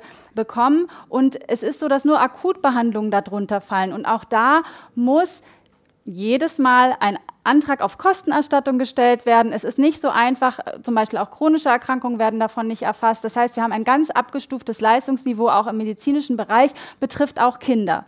Ja, und das ist sozusagen alles noch rechtfertigbar, wenn wir sagen, okay, das ist für eine temporäre Dauer, das ist nur kurz, das ist nicht für sehr lange und so können wir das noch verfassungsrechtlich rechtfertigen. Wenn das aber über einen derartigen Zeitraum von 36 Monaten geht, dann ist das aus meiner Sicht verfassungsrechtlich nicht mehr zu rechtfertigen. Und Sie haben es ja schon angesprochen, ein wichtiger Satz, der ja auch immer wieder zitiert wird des Bundesverfassungsgerichts, ist ja auch, dass die Menschenwürde migrationspolitisch nicht relativierbar ist. Das heißt, wir haben auch da verfassungsrechtlich diesmal nur bedingt Spielraum, wirklich die, das Niveau noch weiter nach unten zu schrauben. Und es ist auch so, dass wenn wir über Menschen reden, denen wir wir jetzt erstmal nicht, wie das hier ähm, bisher auch sehr häufig schon angeklungen ist, unterstellen, dass sie nicht aus wirklich Schutzbedürftigkeit im Asylverfahren sind, sondern aus welchen Gründen auch immer. Wenn wir also unterstellen, sie sind im Asylverfahren, weil sie Schutz brauchen, ja, dann werden sie auch nicht davon abgeschreckt werden, dass sie hier dann ein paar Monate länger schlechte Leistungen bekommen, denn die Gründe, weswegen Personen aus Syrien, aus Afghanistan im Verfahren anerkannt werden, sind weitaus schlimmer, das, was die erlebt haben, als das, was dann so ein Leistungsentzug für sie bedeuten könnte. Das heißt, wenn es jetzt darum geht, da irgendwie dadurch Migration zu begrenzen, dann frage ich mich wirklich, ähm, warum das als realistisch betrachtet wird. Das hat für mich das eine mit dem anderen nichts zu tun. Wenn Ihnen jetzt die Verhandler von Bund und Ländern äh, zugehört haben, was ja durchaus bei unseren äh, Hörerzahlen im FAZ-Einspruch-Podcast äh, gar nicht so unwahrscheinlich ist, dann wird der eine oder andere sich vielleicht Sorgen machen dann um die äh, Verfassungsmäßigkeit seiner Beschlüsse. Herr Professor Heilbronner, teilen Sie diese Sorge? Glauben Sie auch, 36 Monate warten auf die Angleichung des Sozialleistungsniveaus ist ein Verfassungsverstoß? Ja, ich bin etwas befangen in der Sache, weil ich in einem Verfahren beteiligt war als Prozessbevollmächtigter, wo es um die Erhöhung der Sozialleistung für Asylbewerber ging. Da haben wir verloren, wie nicht anders zu erwarten war. Aber äh, warum ich das erwähne, die Entscheidung des Bundesverfassungsgerichts beruhte entscheidend darauf, dass also der Gesetzgeber bei der Festlegung der Sozialleistung schon für Hartz IV auf Artikel 1 verwiesen hat, also auf die Menschenwürde verwiesen hat. Daraus hat das Bundesverfassungsgericht geschlossen, und das ist juristisch nicht uninteressant, dass, weil der Gesetzgeber ja selber gesagt hat, das gehört zur Menschenwürde, mein Argument war im Verfahren, aber das müsst ihr doch dem Gesetzgeber überlassen. Und da sagt das Bundesverfassungsgericht kontert damit und sagt, da habt ihr ja gesehen, der Gesetzgeber hat das ja selber mit der Menschenwürde identifiziert, deshalb müsst ihr euch in Zukunft daran halten. Daraus kann man den Schluss, ist meiner Meinung nach ein, ein völlig falscher Schluss, weil äh, das Bundesverfassungsgericht völlig verkennt, dass der Gesetzgeber, wenn er in der Begründung eines Gesetzes sowas reinschreibt, nicht wirklich meint, dass das alles verfassungsrechtlich zementiert werden soll, sondern er gibt sozusagen dem Zeitgeist nach und erwähnt die Menschenwürde. Aber er will nicht sein völlig, äh, sein, sein, äh, äh, sein Handlungsspielraum wirklich total einschränken. Aber so wie das nun mal ist, haben wir jetzt die Menschenwürde. Und das bedeutet, wir verfassungsrechtlich zementieren wir Sozialleistungen, äh, was völlig unsinnig ist, denn Verhältnisse können sich ändern. Ob das nun sinnvoll ist, ob man genügend Geld hat, ob das irgendwas bringt, steht auf einem anderen, äh, äh, äh, äh ist eine andere Frage. Da teile ich auch die Skepsis dass das also nun äh, der Abschreckungseffekt ist wahrscheinlich eher gering. Also nach meinen Erfahrungen, meinen längeren Erfahrungen mit Migrationsrecht ist, das ist ein Gemisch und das sagen eigentlich alle Migrationsforscher auch. Es ist ein Konglomerat von verschiedenen Faktoren, wo also auch die Networks und äh, andere Dinge spielen eine sehr, sehr wichtige Rolle ich meine so nach meinem Eindruck, meinem, meinem, subjektiven Eindruck, es spielt eine große Rolle. Die generelle Einschätzung kann ich also dort, wenn auch auf dem Schwarzmarkt oder sonst wie im schwarzen Arbeitsmarkt, kann ich dort habe ich dort eine Chance, also eine, die, die Chancenprognose, dass das das Zentrale ist. Der Schöne am Podcast mit Publikum ist, dass ich den nicht alleine moderieren muss, sondern dass immer auch unser Publikum eine wesentliche Rolle spielt. Deshalb ist jetzt der Zeitpunkt auch für Publikumsfragen. Wir haben ja ein Saalmikrofon, was so ein bisschen herumgehen wird. Ich äh, gucke mal gerade, wo sich das befindet. Da befindet es sich, wunderbar. Und ähm, jetzt frage ich, wo gibt es Publikumsfragen? Hier in der Mitte sehe ich die erste Publikumsfrage. Bitte auf jeden Fall das Mikrofon direkt vor den Mund und erst wenn es direkt vor dem Mund ist, anfangen zu sprechen. Es ist auch eingeschaltet. Ähm, dann bitte Ihre Frage. Ja, dann vielen Dank. Ähm, und zwar ist meine Frage, vor einigen Tagen hat ja äh, Giorgia Meloni mit Olaf Scholz ein Treffen gehabt. Da ging es ja auch darum, ähm, ja, wie man ähm, das Thema Migration auf europäischer Ebene neu regeln kann. Dazu gab es ja in der Vergangenheit schon ähm, eben ja, viele Bestrebungen, in denen Deutschland auch vor allem jetzt unter unserer jetzigen Regierung oft in der Minderheit auch war und da vieles gestoppt hat. Jetzt scheint aber eher so Olaf Scholz auch ähm, auf, die, ähm, auf die Linie zum Beispiel von Italien einzuschwenken, sodass sich da einiges verändert. Ähm, wie schätzen Sie denn die Chancen ein, dass es da zu einer wirklich substanziellen Einigung auf europäischer Ebene kommt, die das Problem ganz neu aufgreift und vielleicht im besten Fall sogar löst? Das ist, glaube ich, eine Frage, die sich an beide gerichtet hat, wenn ich es richtig äh, verstehe. Dann fangen wir hier an und dann haben auch Sie nochmal die Möglichkeit. Bitte. Ja, gute Frage. Da ist ja erstmal dann auch ähm, sozusagen die Frage, was, was bedeutet die Einigung, welche Einigung, worüber einigen die sich da? Und es ist so, dass tatsächlich schon einige Reformvorschläge auf dem Tisch liegen, schon seit vielen Jahren, die gerade debattiert werden, die die ganzen sekundärrechtlichen Regelungen, Richtlinien, Verordnungen des gemeinsamen europäischen Asylsystems ändern sollen. Also aus vielen Richtlinien sollen Verordnungen werden. Das Dublin-System soll ersetzt werden durch eine neue Asyl-Migrationsmanagement-Verordnung etc. Da sind auch die Vorschläge drin zu den Drittstaatenregelungen, zu den Asylgrenzverfahren, all das, was wir heute hier besprochen haben. Und das liegt schon auf dem Tisch und das ist gerade im sogenannten Trilogverfahren. Da haben sich ähm, die Länder, da haben sich äh, im Europäischen Rat die Ministerinnen schon auf eine Verhandlungsposition geeinigt. Das Parlament hat sich auf eine Verhandlungsposition geeinigt und jetzt müssen eben alle schauen, wie sie zusammenkommen. Und da ist eben die Frage, weil da einige Punkte noch strittig sind, fragen sich natürlich viele, wird das durchgehen? Werden wir im nächsten Jahr eine Reform des gemeinsamen europäischen Asylsystems haben? Und es ist auch so, da würde ich äh, zustimmen, dass von politischer Ebene das Signal kommt, dass das schon sehr gewollt ist, da zu einer Einigung zu kommen, aber es sind noch einige Punkte strittig. Das heißt, ich kann jetzt keine Prognose darüber treffen, ob das passieren wird, aber ein Einigungswille ist da, aber da werden dann keine ganz neuen Vorschläge kommen, sondern es geht um die Einigung über diese Vorschläge, die auf dem Tisch sind.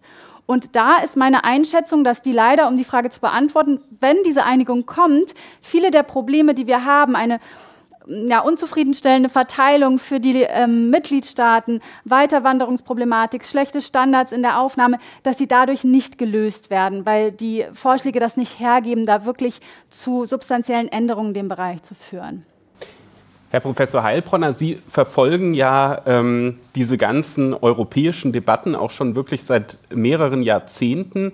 Wie ist Ihr Eindruck? Glauben Sie, dass es da jetzt sozusagen eine neue Einigung geben könnte? Ist da wirklich gerade ähm, sozusagen Bewegung in der Sache oder ist es eigentlich nur dieselbe Debatte, die seit 30 Jahren geführt wird? Es wird ein paar kleine Änderungen geben. Äh, die nichts wesentlich wirklich an, in, der Substanz ändern. Wir werden in einem Jahr genauso noch da sitzen, wahrscheinlich noch mit, mit, mit größeren Problemen, als wir sie heute haben. Äh, das liegt unter anderem auch daran, dass, äh, dass sozusagen die Diskussion von mehreren Fehlvorstellungen dominiert wird. Die eine Fehlvorstellung ist, Lastenverteilung innerhalb der EU. Es wird nie eine Lastenverteilung innerhalb der EU geben. Es wird auch keine zwangsweise Verteilung geben äh, für Staaten äh, von äh, Asylsuchenden, die die Betreffenden nicht wollen.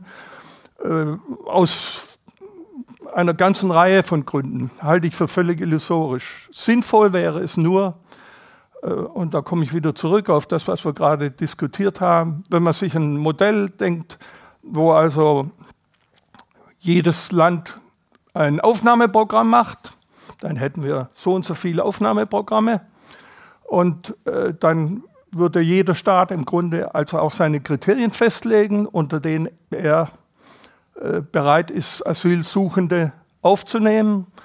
Äh, das kann ich mir gut vorstellen, dass man dann also auch die Staaten, die bisher unwillig sind, äh, durchaus bereit sind, dann also da noch irgendwie mitzuwirken und natürlich eine finanzielle Ausgleich, also für äh, äh, irgendwelche äh, besonderen äh, Zuschussprogramme, die könnten durchaus dann also danach orientiert sein, wie viel, wie viel ein Staat nun aufnimmt oder, oder, oder nicht bereit ist aufzunehmen. Also das könnte ich mir, könnte ich mir durchaus denken, dass, dass man so ein Modell hätte. Aber äh, im Übrigen, äh, bei der derzeitigen Situation äh, sehe ich keine richtigen Chancen. Das liegt unter anderem auch noch daran, Sie müssen sich vergegenwärtigen, es sind fünf von den 27 Mitgliedstaaten, die mehr als 70 Prozent aller Asylsuchenden aufnehmen. Entscheidend tun aber alle Mitgliedstaaten darüber. Es gibt zahlreiche Mitgliedstaaten, die sind furchtbar großzügig, weil sie kaum Asylbewerber haben. Da kann man auch großzügig sein oder aus sonstigen Gründen. Aber äh, das ist natürlich ein strukturelles Problem, äh, dass ich äh, jetzt, ich, ich wüsste auch nicht, wie man es äh, wie ändern kann. Man kann ja nicht den Mehrheitsprozess äh, ändern. Man könnte aber immerhin sich den Mechanismen denken, die also nun zum Beispiel bei der Festlegung von sicheren, von sicheren Herkunftsstaaten ein Quorum von, von Staaten haben, die bestimmte, einen bestimmten Anteil von Asylsuchenden aufnehmen. Also sowas könnte ich mir durchaus noch auch im Rahmen des EU-rechtlichen Rahmens vorstellen. Aber so wie der derzeitige Entscheidungsprozess ist, auch zwischen äh, Rat und Parlament, äh, sehe ich also im Moment nicht, wie wir, wie man eine wirkliche, eine wirkliche substanzielle Änderung äh, bewirken könnte. Ich bin mir sicher, es gibt noch weitere Publikumsfragen. Da ganz hinten sehe ich eine, genau. Danke. Hallo. Äh, erstmal vielen Dank, dass Sie hier sind heute. Ähm, so wie ich das verstanden habe, scheint ja die Verfahrensdauer ein Problem zu sein in der Migrationspolitik oder Debatte. Ähm, das Grundrecht auf effektiven Rechtsschutz schützt ja im sachlichen Schutzbereich keine, äh, keinen Instanzenzug, also ist nicht erfasst. Was halten Sie denn von dem Vorschlag, dass man den Instanzenzug abschafft? Also dass es nach dem Verwaltungsgericht endet und nur noch der Weg zum Bundesverfassungsgericht übrig bleibt. interessante Frage. Auch die richtet sich wieder an beide. Ich fange jetzt mal andersherum an, damit es sich hier ein bisschen äh, abwechselt. Herr Professor Heilbronner. Also das bringt letztlich deshalb äh, nicht viel, weil wir ja bereits eine, eine, drastische Reduzierung des Instanzenzugs haben. Also es sind die langen, äh, die langen Verwaltungsverfahren und es gibt keine, äh, keine generelle zweite Instanz in, in, in, in Asylsachen. Äh, Revisionszulassungen, sowas mal, mal, mal beiseite gelassen. Aber es gibt keine, also wir haben eigentlich keine, keine äh, mehrinstanzlichen Verfahren. Dennoch dauern die verwaltungsgerichtlichen Verfahren je nach Bundesland zwischen äh, sechs Monaten und zweieinhalb Jahren derzeit. Äh, darüber kann man natürlich spekulieren, warum das so ist. Äh, für, für meine Begriffe, also ich mache relativ viel, das hängt einfach damit zusammen, dass ich furchtbar viel, viel Jurisentscheidungen lesen muss. Wenn man kommentieren, einen Kommentar zum, zum Ausländerrecht macht, dann, dann muss man die Entscheidung ja, ja anschauen.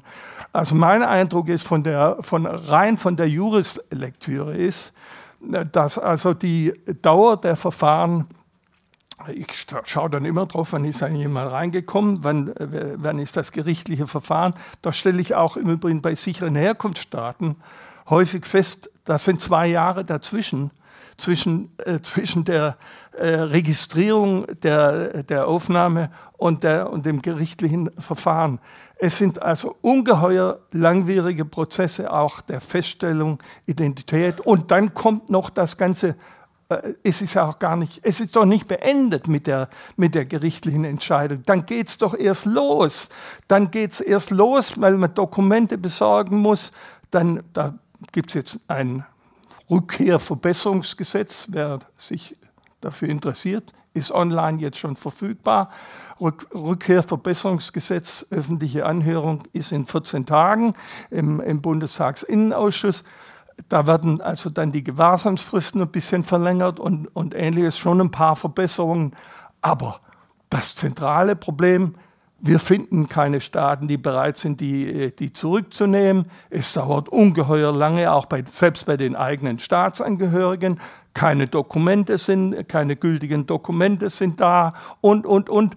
Also man müsste an eine ganze Reihe von Dingen herangehen. Zum Beispiel die völlig großzügige Behandlung des Wegwerfens und Vernichtens von Dokumenten, was wir seit Jahrzehnten im Asylverfahren etabliert haben. Warum kann ich nicht das in sehr viel stärkerem Maße, warum, warum kann ich nicht verlangen im Grundsatz, dass jemand Dokumente haben muss, bevor er, äh, bevor er äh, in sein Asylverfahren äh, reingeht? Ich würde das einführen gibt natürlich immer Ausnahmen. Das ist klar. UNHCR sagt, es gibt Fälle, wo man, aber die meisten Leute haben durchaus Dokumente, die die Identität, die die Identität beweisen können. Es gibt gar keinen vernünftigen Grund, warum er das alles vollkommen sanktionslos akzeptiert. Frau Entriste Oliveira. Genau, ja, darf ich, darf ich. Also einmal ganz kurz, das ist schon so, dass es Mitwirkungspflichten gibt, dass äh, Identitätspapiere vorliegen müssen, sowohl im Asylverfahren als auch für die Erteilung einer Aufenthaltserlaubnis und dass das auch sanktioniert wird.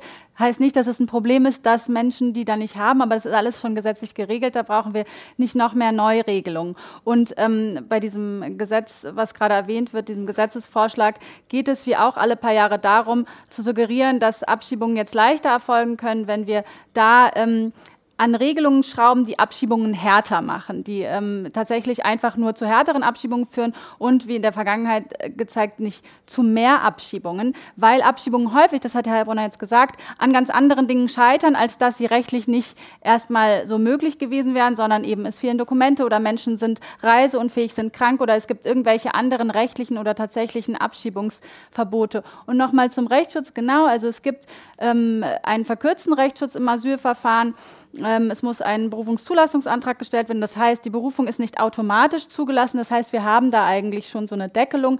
Mm, ein grundsätzliches Problem, das wird ja immer wieder jetzt hier gesagt, klang ja auch in der Frage an, ist die lange Dauer der Asylverfahren plus Rechtsschutzverfahren. Und da ähm, es ist aus meiner Sicht wichtig, nochmal zu schauen, dass wir auch Wege schaffen, wie zum Beispiel auch Regelungen für die ukrainischen Geflüchteten oder über die sicheren Zugangswege, über die Herr Heilbrunner und ich schon beide gesprochen haben, mit denen Menschen direkt ankommen und einen Aufenthaltsstatus bekommen, direkt auch in den Arbeitsmarkt integriert werden könnten, wenn sie die entsprechenden Voraussetzungen mitbringen, direkt arbeiten könnten, keine räumlichen Beschränkungen unterliegen, das heißt auch direkt ähm, wirtschaftlich und gesellschaftlich teilhaben könnten. Das sind Regelungen, die meiner Ansicht nach sehr sinnvoll sind und auch sozusagen diese ganzen Fallstricke und Kapazitätsprobleme, die das Durchlaufen des Asylverfahrens mit sich bringen, auch gut abfangen können. Und da gibt es ja durchaus auch gute Beispiele, wie der Umgang mit ukrainischen Geflüchteten. Und da möchte ich nochmal darauf zurückkommen, was Sie auch gesagt haben. Es ist ja auch sozusagen ähm, Ansichtssache, ob wir denken, wir müssen Migration begrenzen oder ob wir nicht denken, wir brauchen Migration. Wir haben nicht nur Fachkräftemangel, sondern auch Arbeitskräftemangel.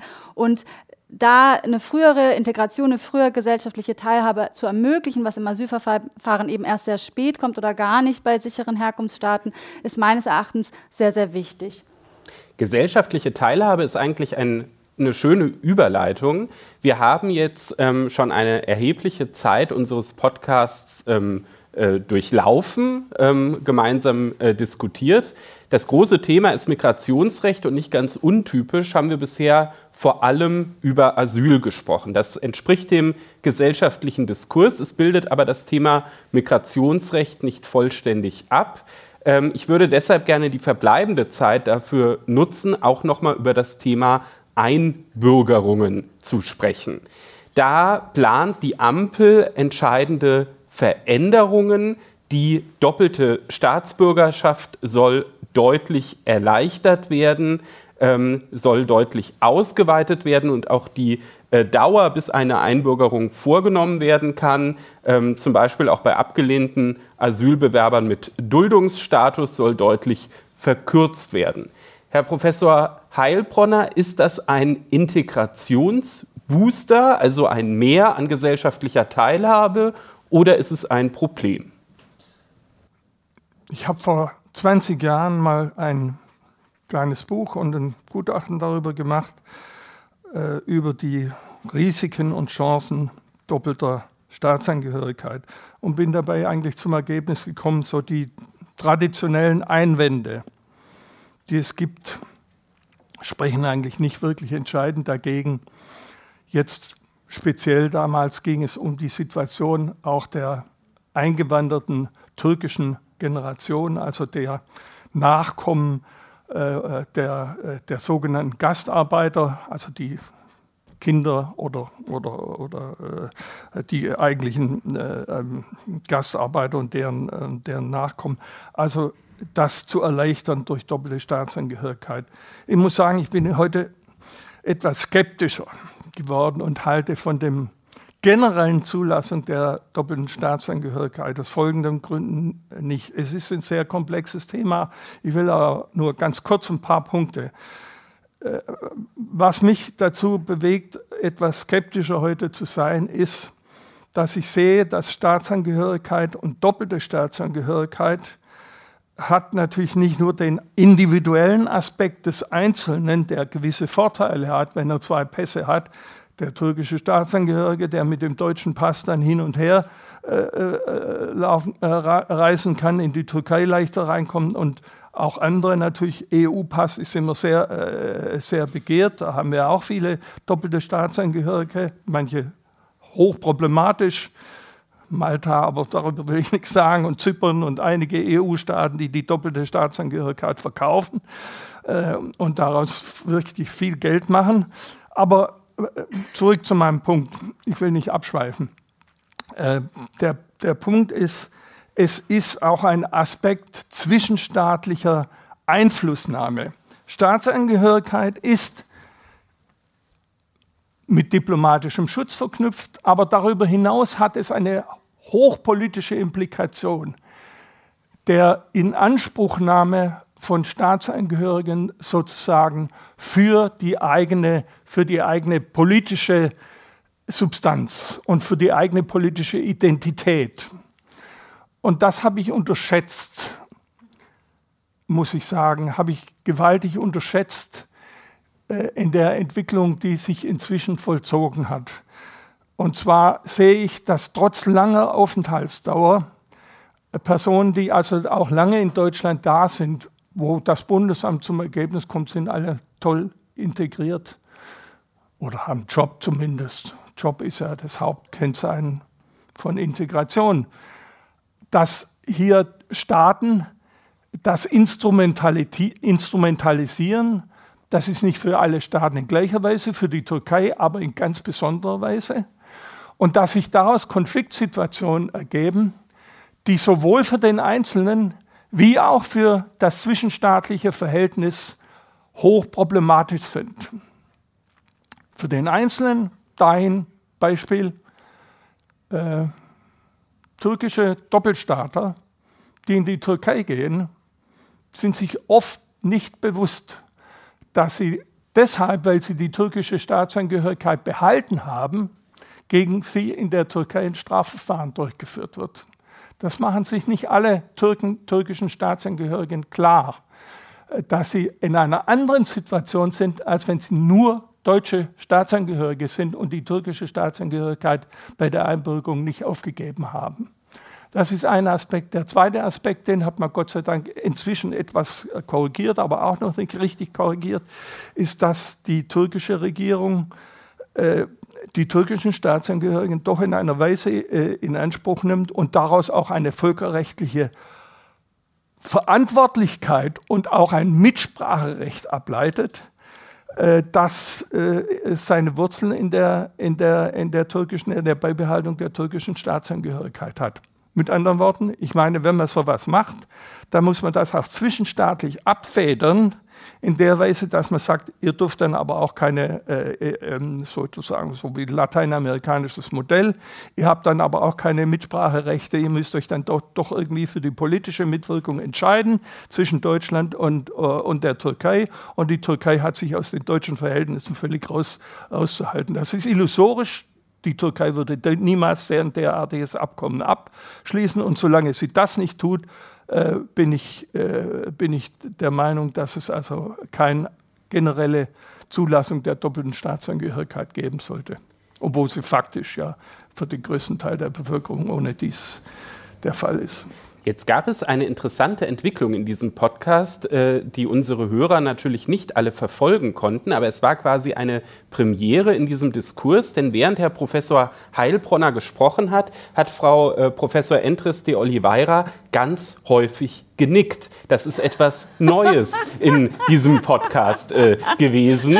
Äh, deshalb, äh, Sie wissen ja nicht, aus welchen Gründen Sie genickt haben. Ja, das frage ich Sie jetzt. Ähm, wo Stimmen ja, Sie ich zu? Hab, ja, ich äh, kann gerne äh, ausdifferenzieren, wo ich zustimme. Also einmal stimme ich zu, dass äh, die Erlangung der Staatsangehörigkeit eine wichtige politische Komponente hat, die sehr, sehr wichtig ist, auch hier in Deutschland, eine demokratische Komponente, denn das geht vor allem einher mit einem Wahlrecht. Ja? Das heißt, wenn wir Menschen haben, die wirklich die ähm, nicht niedrigen Voraussetzungen erfüllen, die deutsche Staatsangehörigkeit zu erlangen, Aufenthaltszeiten, Erwerbstätigkeit, Sprachkenntnisse, Loyalitätsbekenntnisse, also alles, was dafür erforderlich ist und die soweit sind und das auch möchten, dann ist es tatsächlich ein Punkt, an dem das eine Frage von Gleichberechtigung in der Bürgerschaft dann ist, diesen Menschen dann auch ähm, Zugang zu den Wahlen zu, zu geben. Das heißt, wir haben über die Staatsangehörigkeit eine ganz wichtige politische Komponente und da stimme ich absolut zu.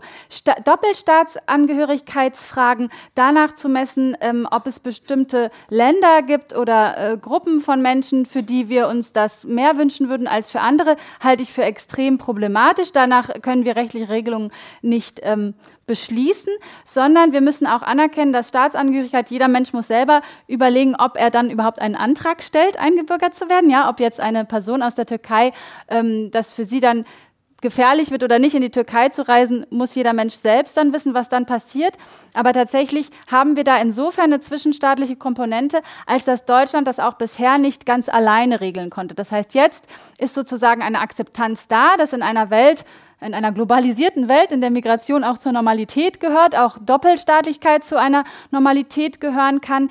Das ist da, aber auch davor gab es ja schon Personen mit mehreren Staatsangehörigkeiten, mit mehreren Pässen, allein deshalb schon, weil manche Länder zum Beispiel nicht ausbürgern. Das heißt, Deutschland kann diese Frage auch nicht ganz alleine einfach nur national regeln. Das hängt, und auch da habe ich genickt, von internationalen Situationen und Rechten ab und ähm, den Regelungen dann in den jeweils anderen Staaten. Aber an sich äh, würde ich in dem Punkt nicht zustimmen, dass ähm, solche Erwägungen, wie wir sie gerade gehört haben, gegen doppelte Staatsangehörigkeit sprechen, sondern ganz im Gegenteil, doppelte Staatsangehörigkeit sollte eine Normalität sein, die wir hier in ähm, unserer Gesellschaft auch mittragen. Sollte es dann auch zur Normalität gehören, dass ähm, diese Menschen in mehreren Staaten abstimmen dürfen? Weil Sie haben ja jetzt eben auch aufs Wahlrecht äh, abgestellt. Da gibt es ja dann durchaus schon auch das Problem, wenn man es zum Beispiel, also auch bei den EU-Bürgern gibt es ja dieses Problem auch teilweise heute schon, dass dann eben die Wahlberechtigung zum Beispiel bei der Europawahl zumindest faktisch in mehreren Staaten besteht, ähm, was ja eigentlich der Idee One Man, One Vote so ein bisschen widerspricht.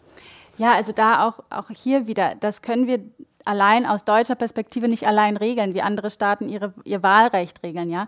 Aber für Menschen, die hier eine lange Zeit leben, in der Gesellschaft angekommen sind, Teil unserer Gesellschaft sind, muss ein Wahlrecht auch ermöglicht werden, sofern sie eingebürgert werden wollen und dann Zugang zu den Wahlen auch gegeben werden. Inwiefern sie dann auch in anderen Ländern wählen können, dürfen, das regeln diese Länder dann wieder in ihren in ihren Wahlrechten. Und da hat Herr Heilbronner ja auch ein paar Beispiele genannt, dass das auch nicht überall gleich ist, sondern auch nicht für jede Person gleich, in wie vielen Staaten sie wählen kann. Wir kommen langsam zum Ende unseres Podcasts. Ich möchte aber zum Schluss noch mal die Möglichkeit geben, Publikumsfragen zu stellen. Wo sind noch Fragen offen geblieben? Muss ich jetzt gegen das Gegenlicht gucken? Ich sehe jetzt gerade keine. Das gibt mir die Chance, eine Abschlussfrage zu stellen, die ich äh, tatsächlich aus aktuellem Anlass auch noch mal zum Staatsbürgerschaftsrecht stellen möchte. Es gibt zurzeit ähm, von verschiedener Seite den Vorschlag, künftig für eine Einbürgerung ein Bekenntnis zum Existenzrecht Israels als Bedingung zu machen. Und ich habe mich so ein bisschen gefragt, ob das eigentlich verfassungsrechtlich zulässig ist.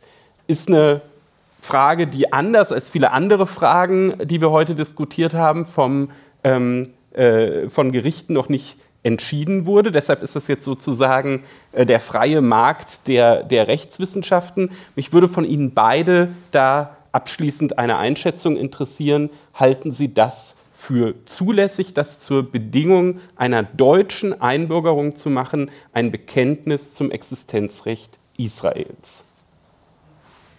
Herr Professor Heilbronner. Sie wollen uns nicht im Shitstorm äh, äh aussetzen, oder? Nein, ich äh, bin ganz sicher, also, ähm, dass Sie, also ich, egal welche Meinung Sie vertreten, ich so Ich bin ja so können. alt, dass es mir auch nichts mehr ausmacht, aber äh, ich will ganz offen sagen, ich halte das politisch für unsinnig und verfassungsrechtlich für, für höchst zweifelhaft. Äh, man kann äh, das Existenzrecht Israels äh, sozusagen einpacken in eine Bekenntnis zu rechtsstaatlichen Prinzipien, dann ist das völlig okay. Aber als solches ist das nichts, was also nun mit einer mit der, äh, mit, der, mit, der, mit der Freiheit oder mit der, mit, der, mit der Notwendigkeit, sich mit der politischen Grundordnung der Bundesrepublik Deutschland zu identifizieren. Es ist eine politische Leitlinie, die die Regierung durchaus mit Recht und mit auch mit, mit voller Überzeugung angesichts der deutschen, der deutschen Vergangenheit finde ich das also völlig, völlig akzeptabel. Aber man muss unterscheiden zwischen den politischen Leitlinien und den politischen Strukturen, die eine Regierung verfolgt, und dem, was der Staatsbürger, was man von dem Staatsbürger oder um, um Staatsbürger zu werden, an äh, rechtsstaatlicher äh, Bekenntnis verlangen kann. Und dazu gehört eigentlich das Existenzrecht Israels, was ja ohne dies ähm, eine vage eine vage äh, äh, Bezeichnung ist. Man kann das interpretieren mit dahin, dass man also sagt, es ist jemand äh, ist nicht verfassungstreu, der also nun äh, sagt, andere Staaten müssen, können ausgelöscht werden oder ähnliches. Sonst das könnte man durchaus im Rahmen eines Einbürgerungsfragebogens. Aber so in der Form halte ich davon nichts. Frau Professor Entres de Oliveira, was ist Ihre Meinung? Ja, ich finde, ähm, das, was Herr Heilbronner gerade gesagt hat, ist ganz wichtig. Im Rahmen der Einbürgerung ist jetzt schon, und das ist auch sehr nachvollziehbar. Eben das Bekenntnis zur rechtsstaatlichen Ordnung, ganz, ganz wichtig. Und da ist halt die Frage, das ist jetzt nur ein Beispiel, was Sie nennen. Wir haben noch andere Beispiele zu, ähm, was alles in diese Loyalitätsbekenntnisse noch mit reingeschrieben werden kann, damit es sichtbarer ist. Ja? Dass dieses Loyalitätsbekenntnis oder diese Bekenntnisse zu diesen Dingen sind auch da symbolisch. Denn wie wird das in der Praxis dann nachgeprüft? Das heißt, viel wichtiger ist natürlich, ob eine Person beispielsweise straffrei ist, ob eine, was, ne, was der einzelne Fall ist. Das heißt, diese Bekenntnisse haben grundsätzlich großen Symbolcharakter und auch jetzt dieses spezifische Bekenntnis da reinschreiben zu wollen, ist natürlich in diesem Kontext, in diesem äh, zeitlichen Kontext zu sehen, in dem wir gerade leben. Und es ist eine politische Symbolkraft, die ich auch, wie Herr Heilbronner finde, die man eher rechtlich binden muss, ein Bekenntnis zu rechtsstaatlichen Grundsätzen dann stelle ich zum Abschluss dieses Podcasts fest, dass es bei dieser Frage eine große Übereinstimmung unserer Diskussionspartner gibt.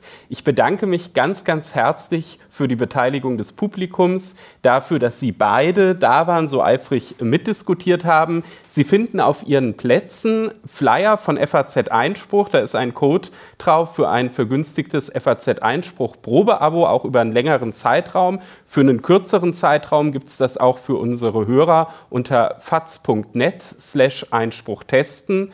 Vielen Dank, dass wir hier in Wiesbaden zu Gast sein durften. Äh, durften. Kommen Sie gut nach Hause.